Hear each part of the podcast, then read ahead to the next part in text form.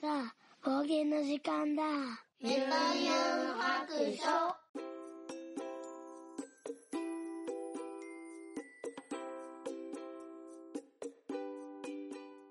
はい、出発。聞いてみそらしユンユン白書始めたいと思います。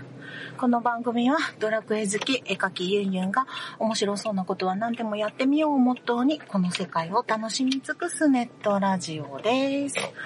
はい、えーと、本当に久しぶりになってしまいました。はい。まあ、例のごとくね、よいしょ、運転をしながら喋るんですけど、いや、ほんとマジでね、一人で運転する機会があんまりなくって、あの、家でも一人になることが本当ないんですよ。まあ、夏休みに入っちゃったんでね。うん。なので、ちょっとこう、今日は、えっ、と、今からスーパーに、ちょっと遠くのスーパーまで行って、あの、収録のために、で、例のごとく牛乳が、我が家はもう牛乳がめちゃめちゃ減るので、えー牛乳を買いに行くためだけにちょっと遠方の、えー安い牛乳を求めて、えー出発したところであります。めっちゃね、2ヶ月ぶりぐらいになっちゃって、なんか全然ね、あのーそんなつもりなかったんですよ。もうや、休むつもりなんか全然なかったんですけど、初めてこんなに空いたんじゃないですかね。うん。もう、とはいえ、まあ、理由はあるんですけどね。はい。今日は、今日はその話をしたいと思います。えー本当はちょっと、ハッシュタグを先に読みたかったんですけど、運転中なので後に回させていただきます。はい。今日はね、ちょっとあの、長らく運転して、今帰ってきたとこで、でまた再びね、収録のために出かけたわけなんですけど、1時間ぐらいかけて、あの、片道、えっと、子供のね、スポーツの試合の、えー会場まで連れて行って、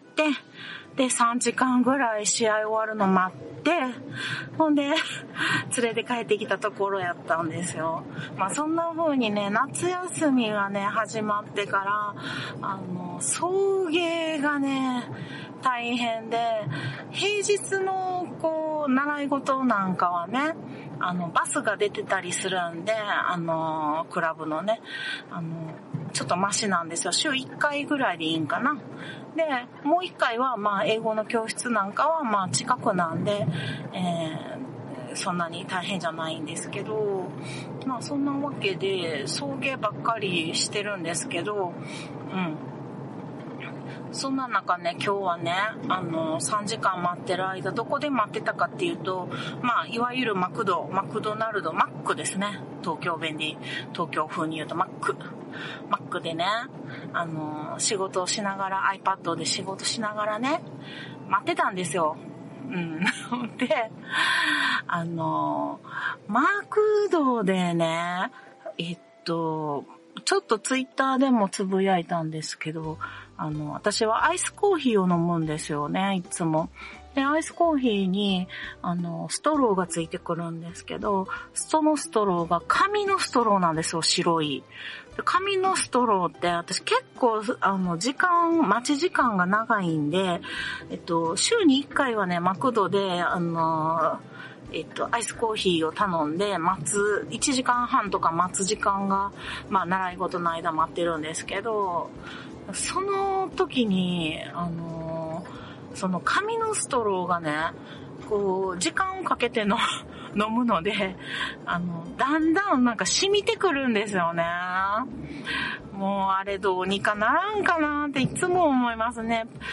で、今日は珍しくちょっと長かったんで、3時間ぐらい長かったんで、途中で、あの、シェイクを、もう本当に10年ぶりぐらいに、シェイクを頼んでみたんですよね。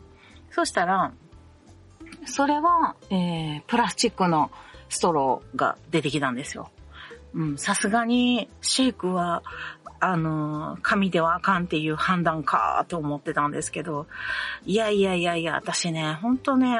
ストローはね、紙はあかんやろってちょっと思ってるんですよね。で、それで、どんだけのね、あの、まあ、マクドやからチェーン店やからすごいコストがね、落ちたりとか、その、まあ、海でね、プラスチックがなくなるっていうのとか、海に漂うプラスチックが減るとかね、なんかそういうのがあると思うんですけど、いや、分かってるよ。分かってんねんけど、あの、もう一工夫ね、進化してほしい。染みないように。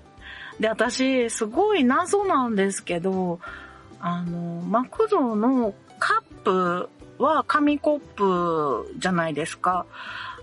紙コップは染みひんのに、ストローは染みてくるっていうのは、腑に落ちないんですよ。つなぎ目だってあるでしょ？紙コップだってね。そしたら、ストローの中に紙コップの、あの、加工をすれば、ふやけてこないと思うんですよ。なのに、その加工ができるって分かってんのに、なんでせえへんのってなってる。なんで？なんで？しみ、しみたらあかんやん。ストローだって。紙コップと一緒で。って思うんですよね。まあ、紙なんは譲るんですけど、染みないようにする加工は紙コップと同様にしてほしいんですよ。まあ言うてもしゃあないですね。で、最近はどうしてるかっていうと、自分のストローを持って行ってます。まあ今日はね、あの持って行ったけど使わなかったんですけどね。でもあの、紙のやつでいっかって言って、ちょっと長時間つけとくと上の方まで染みてきてね、もう最後なんかへよって、へ、へにょって折れるんですよね。紙のストローがね。まあ、そんなわけで、今日はマクドで、まあ、お昼ご飯を食べの、えー、シェイクを飲みのして、3時間ほどね、待ってたんですけど、あの、途中で、ちょっとこう、シェイクを頼んだ時に、まあ、一旦ちょっと机の上が、あの、ゴミでいっぱいになってきたので、一回捨てようと思って捨てたんですよ。ゴミ箱に。まあ、紙の方のストローと、コップと、とかって、あの、分けてね。はいはい、あの、ストローも捨てて、って言って、捨てたんですよね。で、トイレ行って、戻ってきて、はい、iPad を開いて、さあ仕事の続きしようって思ったら、あれですよ。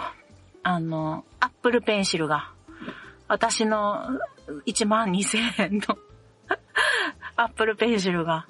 どこ探してもない。はい。えー、みたいな。あったよね、さっき、と思って。おかしいなと思って。そしたらピンってきましたよね。まさか。まさかですよ。アップルペンシルって白くて細長いんですけど、はい。なんと、紙ストローと間違えて、えー、ゴミ箱に捨ててしまいました。あー、あー、みたいな。も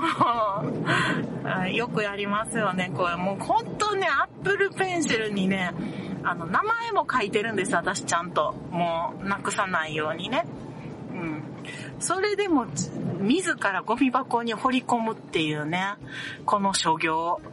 もうほんまにね、ちょっと、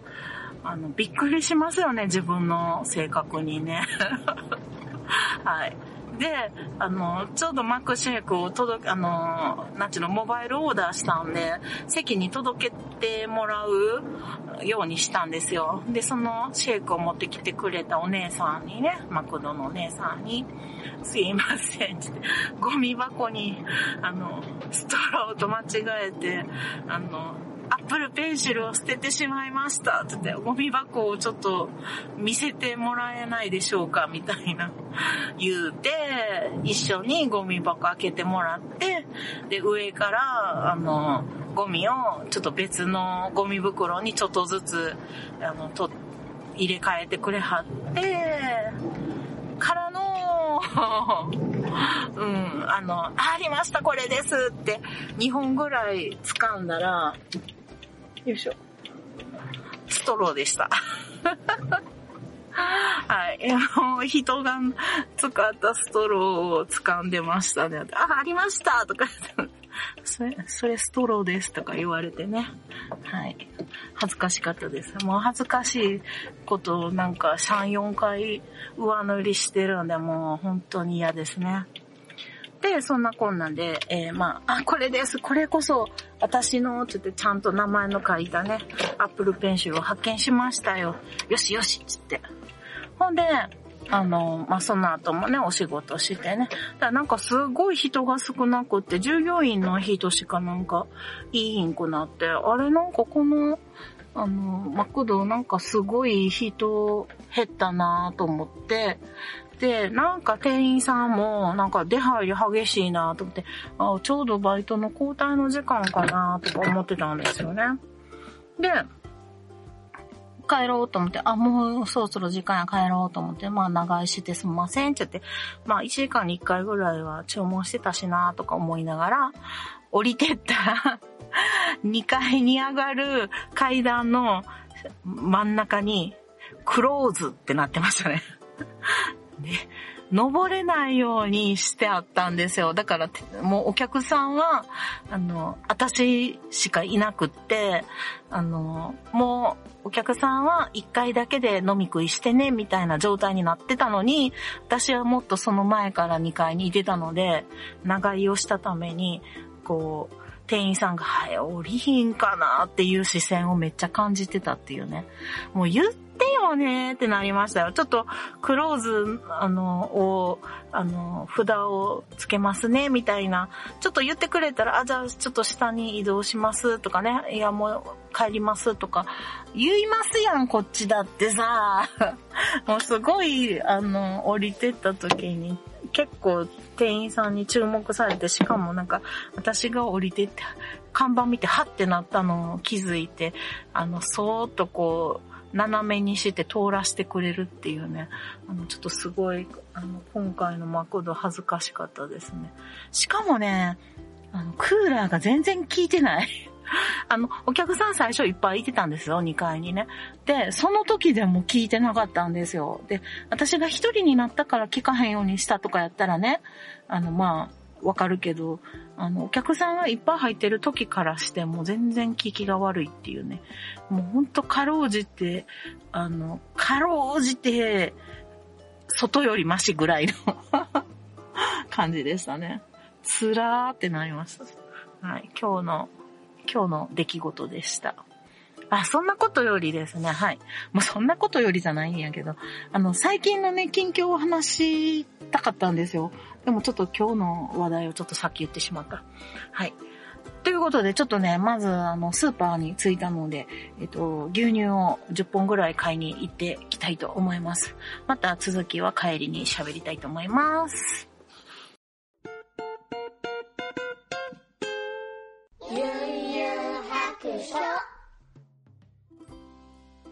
はい、では無事に、えっ、ー、と、スーパーから帰ってきました。えー、帰ってないけど、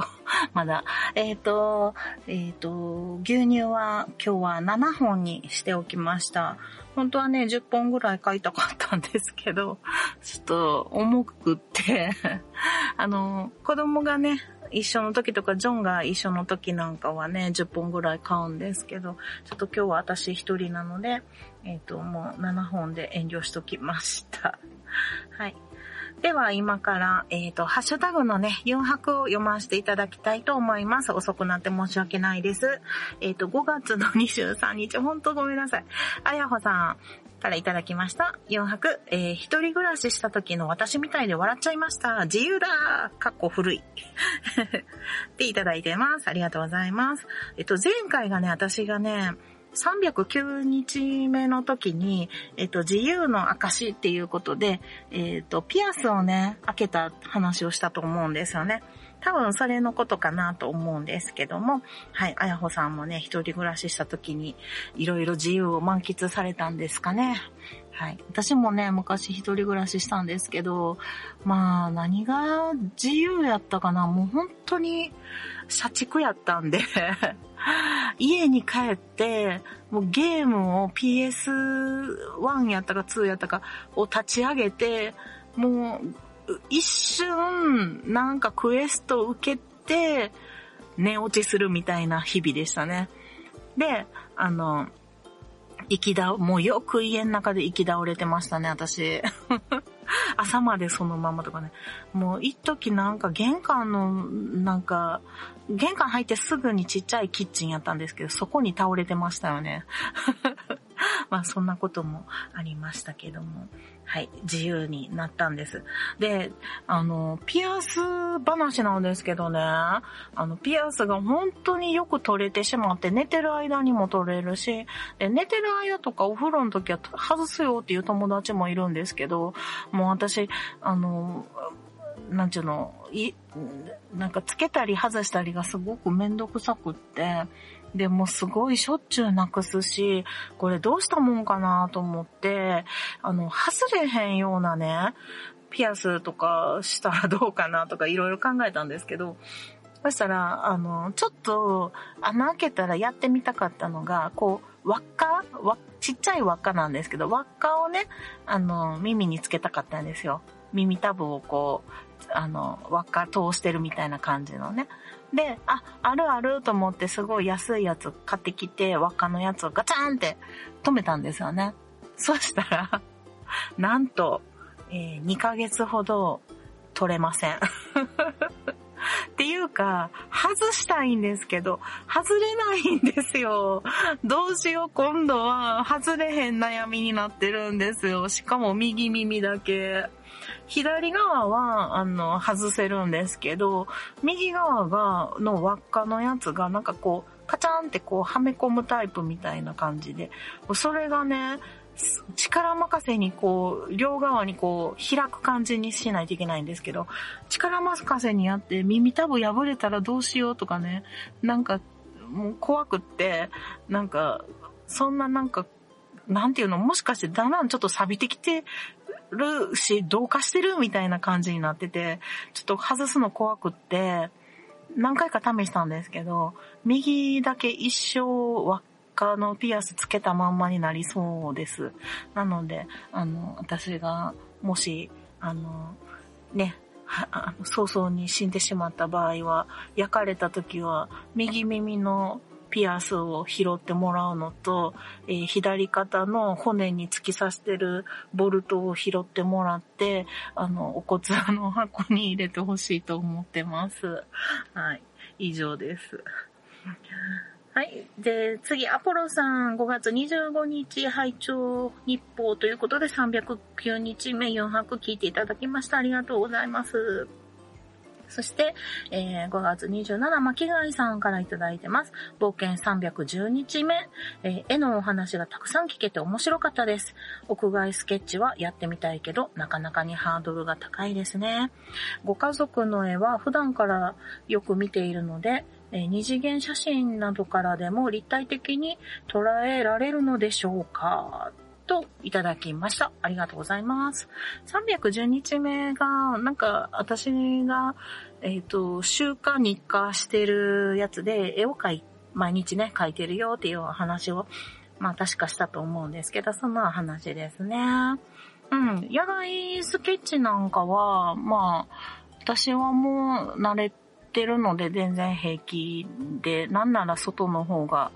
いいなって気持ちいいしね。と思ってるんですけど、なんせこの暑さなんで、もうなかなかにちょっと厳しいですよね。うん。で、えっと、まあ、あの、私は生徒さんとね、一緒にもあの、うーん、前はね、3ヶ月に1回ぐらいは外に行くようにしてたんですけど、ちょっとコロナ禍で、まあ年に1回とかね、年に2回とかに減ってしまったんですけど、あの、年に1回だけ、あの、全クラスの、私何個かクラス持ってるんですけど、全クラスのね、人数何十人ってこう集めて、えー、一斉に、えー、1年に1回、えー、外でね、絵を描くっていう日を作ることにしました。で、今年がね、その目標を達成して、もう、あの、5月に終わったので、ちょっとホッとしてるんですけど、まあ、もう一個目標があって、まあ、ちょっと夜景のね、絵を教えるレッスンをしたいなと思ってて、それのちょっとカリキュラムがちょっと組めてなくって、まあ、それがちょっと2つ今年の目標やったんですけど、もう一個がまだですね。で、ちょっと日課の方が、の毎日絵描くのが今ちょっと滞ってて、一週間ほど滞ってるんですけど、まあちょっとその理由は後でまたお話ししたいと思います。ご家族の絵を普段からよく見ているので、うん。そうですね。家族は結構もういっぱい描いてきてるので、まあ写真からでも立体的に捉えてるんかな？まあちょっとなんか自分ではよくわかんない。立体的に描いてるんかな？わかんないですけど、うん。なんか、特になんか、写真やから描きにくいとか、なんか、そういうことはなんかあんまりないかなうん。ない、なんやろな。まあ、なんとなく書いてます。はい。ありがとうございました。え、ロムリックさんからいただきました。私は色塗り段階に来たらワクワクしてしまいます。なんか線画の絵に、えー、命、生命を与えているみたいな感覚になります。素敵ですね。私がね、色塗りが苦手やっていう話をしたんですけど、あのーどうなんかななんかあの、昨日とかね、えー、っと、どことどこの試合やったかな？野球の試合で、ロ、ロッテとなんとかとか、なんかしなんか、あの、ユニフォームがね、上がグレーやったかな？下が白で、で、もう一個のチームが、上がえっと、私にはグレーに見えてるんですけど、下が白で、どっちのチームも同じカラーやんってなってるんですよ、私の中で。ちょっと色の濃さが違うかなぐらいのね。でも、多分、片方は緑なんですよね。多分ね。でも、よーく見たら緑っぽいかなでも、パッと見もグレーに見えてるんですよ。でそういう世界で、あのー、生きてるので、なんかど、やっぱりなんか色が苦手なところがあるんでしょうね。なんかもう時間もかかるし、なんかやっぱり描くときが一番楽しい。で、色塗りの時はなんかこう、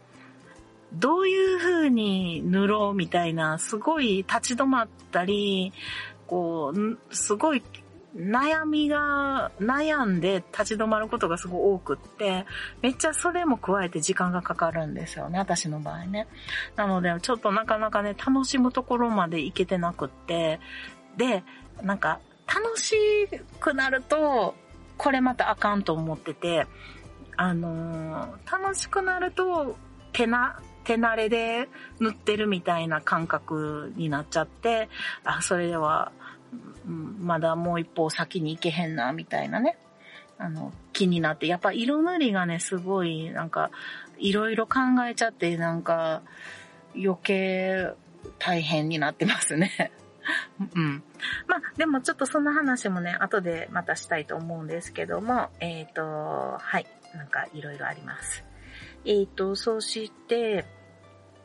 うんと、ハンドンダー話さんね、シークレット、えー、ランキングダ話にゲストで出たということで、えー、ユンハンク使っていただいてます。ありがとうございます。えー、そして、コロさんも、えっ、ー、と、親バカゲート、ハンバナとイヤサガと4泊をつけて、シークレットランキングダ話ということで、えー、館長コロの持ち込み企画で、えー、シークレットランキングというゲームを遊びました。えー、親プレイヤーが公開したランキング情報をもとに秘密のお題がどれなのかを当てるちょっと大人なパーティーゲームです。リスナーさんも一緒にお題を予想してみてくださいということで、えー、4泊使っていただきました。ありがとうございます。はい、あの、ハンドンダル話の方でね、えー、コロさん企画の持ち込みを、えー、一緒に遊ばしていただいたので、ぜひハンドンさんね、えー、シークレットランキング会聞いてもらったら楽しいんじゃないかなって思います。よろしくお願いします。そして、あ、ロムリックさんが、えー、続けていただいてます。310日目拝聴毎日絵を描くこと自体めっちゃすごいことですよ。普通は仕事終わって家事して自分の時間できたらまずスキル磨いたり勉強したり系のことはしません。日課で続けているユンユンさんは素晴らしいです。なかなかできることじゃないと思います。そしてもう一ついただいてて、えーあんたも絵描いてるやんか、と言われそうですが、私は絵を描く期間より描いてこなかった期間の方が長い人間なので、普通にそういうのすごいなって思ってしまうのですよ、といただきました。ありがとうございます。はい。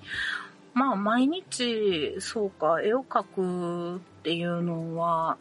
あれですかね、すごいことなんかな。まあでもちょっと最近ね、一週間 サボってるんですけど、ただ、そうね、サボってるって言っても、あの、書いてますね。なんていうの？あの、毎日書くって、このノートに書くって決めてるっていう練習用のノートがあって、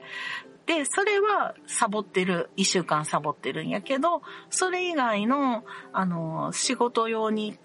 あの、書かなあかん絵とか、えー、デジタルでちょっと遊びで書いたりとか、まあちょっとノートの端っこに落書きしたりとか、まあそういうのを含めたら、まあまず書かない日はないんちゃうかな。もうそんなんなんか気にしたことないぐらい普通になんかこう日常的にあの絵を描くことがあの入り込んでるので まあ厳密に言ったら多分あの20代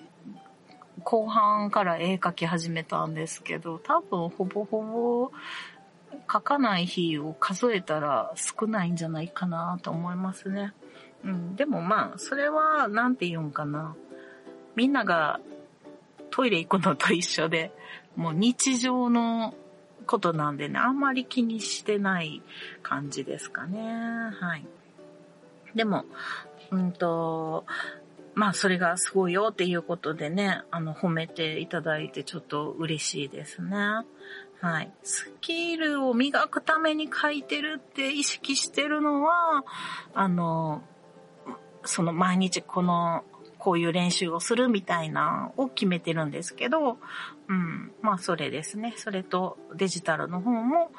うん、やっぱりデジタルも色塗りの方がね、ちょっと苦手なので、まあこれもちょっと頑張って練習を、模写を主にしてるんですけどね。模写がね、あの、得意やとは思うんやけど、今ちょっとなかなかこう、体力削られるんですよね、模写ってね。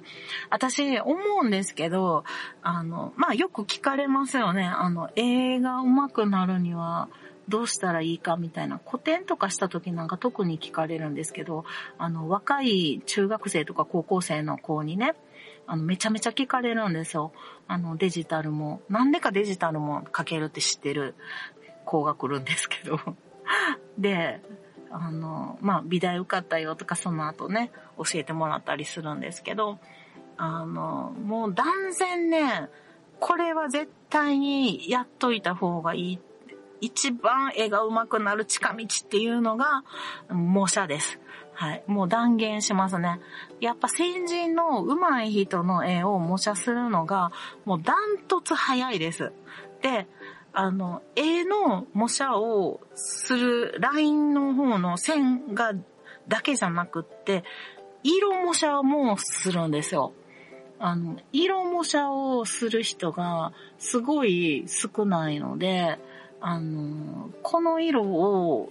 同じように出すには、どうしたらいいやろうっていうのを考えてそこに、あの、たどり着かんでもいいので、考えて、こういう理由でここをこういう風に塗ってるんやなとかね。あの、模写した人にしかわからないメッセージがいっぱい隠れてるんですよ。はい、先人のね、人たちはこんなに、こんなに工夫して書いてるんやっていうことがめちゃめちゃわかるので、それを自分に応用して自分の絵に入れていけるので、まあ、もしはめちゃめちゃ勉強になるし、もうダントツ近道やと思います。だけども、めちゃめちゃ大変やし、あの、あとね、自分に OK を出すのが早い人がね、めっちゃ多い。うん。このぐらいかけたから、あの、十分やろう、みたいなね。あの、模写に関しては、あの、そっくりになるまで書い、書かないとダメですね。私の持論はね。うん。このぐらい書けたらいいやって褒めて、もう次進みたいとこなんですけど、まあ、生徒さんにもたまに、あの、何年に一回かは模写をしてもらうんですけど、あの、す、これに関してはなかなか OK は出さないですね、私は。うん。誰が見てもそっくりとかね、誰が見ても同じに見えるぐらいまで、ちょっとレベルを上げないと、あの、勉強にならないので、あの、気づきがね、甘くなっちゃうので、はい。それはやってもらってますね。っていうのを私も日常的に模写をやってるんですけど、あの、今回の模写なかなか難しくってですね、ちょっと1ヶ月ぐらいかかってますね。でも昔あの、アナログの模写、今やってるのはデジタルなんですけど、アナログの模写は、あの、えっと、半年ぐらいかけて1枚書いたのとかもあるので、まあ、模写は時間かかってもいいからね、できるだけそっくりに書くのをおすすめいたします。私なんかすっごい時間かかっちゃってますね、このハッシュタグにね。すいません。絵の話は長くなっちゃう。えー、アポロさんからいただきました。4泊310日目拝聴ということで、拝聴報告いただいてます。ありがとうございます。えー、そして、虎のお父さんからいただきました、えー、ドラクエウォークとジョギングのお供で、えー、4分の3聞きました。えー、過去回もいいけれど、ドラクエシリーズ回周回完了。えー、相方ユンユン3回が癒されるのでいいですね。4泊も待ってます。ということで、冒険の女とドラクエ10と、えっ、ー、と、4泊とつけていただいてます。で、続いて、えー、まあ私がね、あ、もうそう、そういえば、えっ、ー、と、余白更新してなかった、みたいなのを言、言ってるんですけど、ツイッターで。あ、X か。で、えー、虎のお父さんが、ユンユンさんそうなんです。そして7月も終わりそうです。とユンハクでいただいてます。ありがとうございます。そうです。えー、今これを収録しているのが、もう、あの、7月の、えー、30日なのです。なので、もう、取って出しをして、なんとか31日に滑り込んで、7月は配信したっていうことにしたいんです。はい。なので、あの、急いでと撮るためにスーパーに来ました。はい。ということで、えー、冒険の女もね、聞いていただいててありがとうございます。えー、ドラクエウォークね、ウォーキングと、えー、ジョギングとの方で、えー、冒険の女聞いていただいててありがとうございます。うん。あのー、今はね、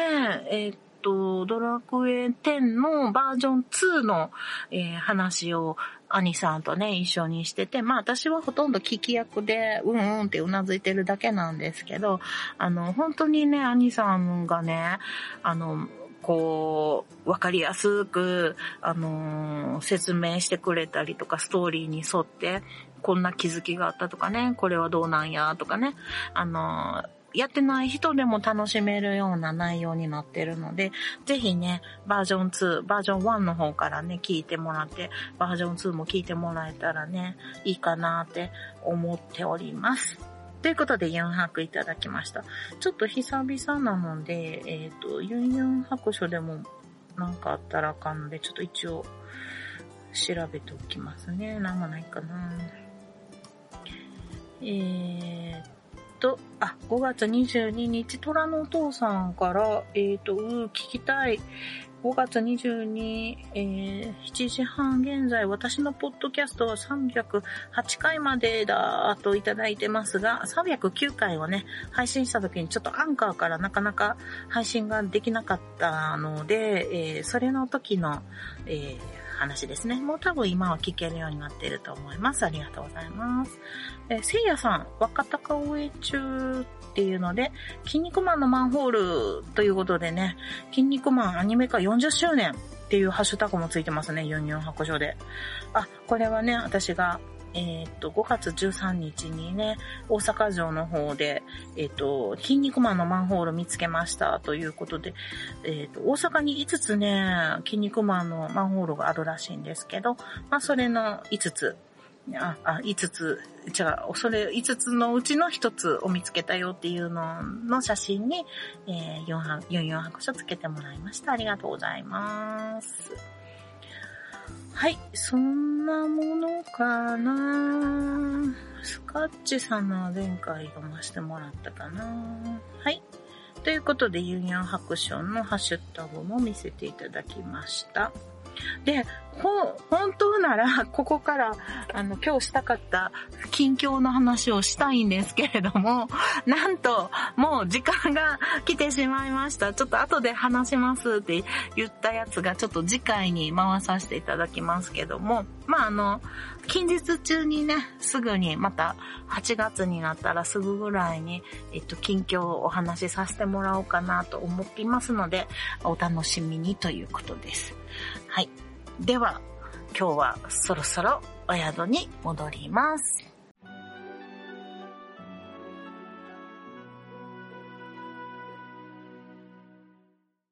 この番組ではお便りを募集しております。ツイッターのハッシュタグで、ユンハク、